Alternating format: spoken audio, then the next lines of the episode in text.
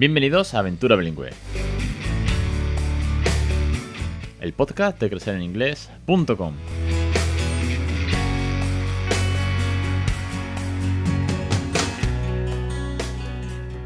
Capítulo 262, el 1 de julio de 2021. Muy buenas, mi nombre es Alex Perdel y esto es Aventura Bilingüe, ya sabéis, el podcast sobre bilingüismo real, el podcast con el cual podéis motivaros aprender, coger ideas, recursos y experiencias de otras muchísimas familias, de uno mismo, de todos los que pasan por este programa, para que os, iniciéis al fin y al cabo en el bilingüismo, en regalarle una segunda lengua. De eso va a crecer en inglés, ¿eh? ni más ni menos. Es todas las herramientas, toda la ayuda, todos los recursos, toda la motivación, inspiración, llámalo como quieras, de vocabulario, de pronunciación, de ideas, de juego, de gamificación, de canciones, de logopeda, de todo eso, Montessori, de todo eso y mucho más, es lo que encuentras en Crecer en Inglés para que tú, a través de tu esfuerzo, con tu nivel medio avanzado de inglés, pero seas consciente en hablar en inglés a vuestros hijos y les, les, regaléis esa adquisición, esa segunda lengua de una manera tan natural, tan divertida y con tanto cariño por ser padres. Bienvenidos una semana más. Hoy eh, comienza una nueva tanda una, nueva, una, nueva generación de podcast, por así decirlo, una nueva idea que se me ha ocurrido de cara al verano, de cara a hacer podcasts más cortitos, ¿vale? Podcasts de 5, no, voy a intentar no llegar ni siquiera a los 10 minutos, que sean fáciles de consumir, que sean rápidos, que sean divertidos, que sean frescos, con reseñas de libros. No os voy a recomendar el Groove, os voy a recomendar, igual sí, no lo sé, bueno, ya, ya, ya lo veréis en el listado.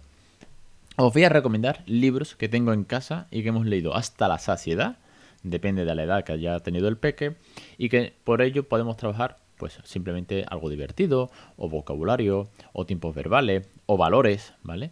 Entonces, yo voy a leeros o voy a, nombraros algunos fragmentos, voy a daros también eh, mi experiencia personal con el libro, como lo hemos hecho en casa y sobre todo, ya os digo, son libros que a mí me han gustado mucho porque lo hemos trabajado un montón de horas cada uno de ellos. Ya os digo, de otros muchos que tengo, pues a lo mejor no ha gustado tanto, pero estos, estos han gustado mucho. Y he decidido compartirlos en verano de manera que sean fácil. No me enrollo. Vamos con Daniela de Pirates. Daniela, una historia de piratas. Daniela en la contraportada, y aquí donde está la clave de la historia, o esto es el gran argumento, dice: ¿Is being a pirate only for boys? ¿Pueden ser los piratas solamente chicos? That's not Daniela thinks. What about you? ¿Tú qué piensas? Porque Daniela no piensa que solamente puedan ser los chicos. Daniela de Pairo sumamente colorido, sumamente bien ilustrado, a página completa, tapadura, eh, con un montón de páginas. Es muy divertido. a mí me gusta mucho el dibujo que tiene el diseño. Y habla sobre Daniela, una chica que es pirata en un pequeño barquito, quiere alistarse o quiere enrolarse, mejor dicho, ser parte de la tripulación de del famoso barco pirata tan temido que es Black Croc. Dice, The captain of the Black Croc was called Chopilov. He and all his fearsome men were famous for these bone-chilling adventures. Una cosa chula, ¿vale? Porque obviamente ya habéis visto, bueno, ya os, podéis hacer idea de que este cuento va sobre la igualdad hacia la mujer, de cómo las niñas pueden ser cualquier cosa, en este caso quiere ser pirata, y obviamente se va a enfrentar nada más y nada menos que a Chopilov. ¿Por qué se enfrenta? No se enfrenta en una batalla crucial. Se enfrenta simplemente porque Daniela, que tiene su pequeño barco, está buscando desesperadamente encontrar el gran barco pirata.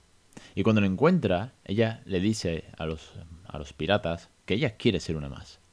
Entonces Chopilov la pone a prueba y le dice que tiene que hacer una serie de pruebas para poder enrolarse.